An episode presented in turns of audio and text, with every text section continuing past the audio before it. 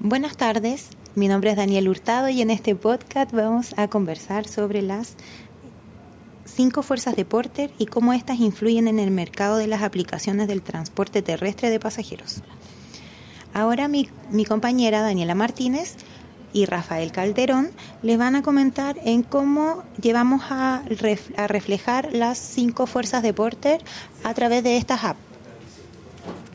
En la actualidad el poder de cliente es fuerte, dado que existen varias alternativas de este tipo de app. De esta industria y debido al canon de entrada al mercado es bajo, pueden ingresar nuevos competidores con mayor facilidad. Cuando las apps comenzaron a operar hace nueve años atrás aproximadamente, Uber tenía un gran poder en la fijación de las tarifas y condiciones a los clientes y socios conductores. En la actualidad, esto se ha ido reservando según lo aplicado en el poder de cliente. Y ahora Rafael seguirá explicando sobre estas cinco fuerzas de puerto. Uber ingresó al mercado como un producto sustitutivo a los radiotaxis, taxis y minibuses. Actualmente en el mercado de las aplicaciones de transporte existe una gran rivalidad competitiva. Todas las empresas de este mercado han tomado distintas estrategias para posicionarse.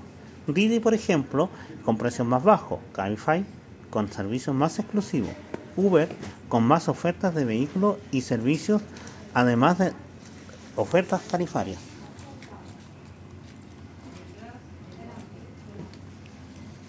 Y bueno, como conclusión, eh, podemos decir que las fuerzas de Porter y deducir que el mercado de las apps de transporte ha tenido un gran crecimiento en los últimos años en cuanto a lo que es oferta y demanda.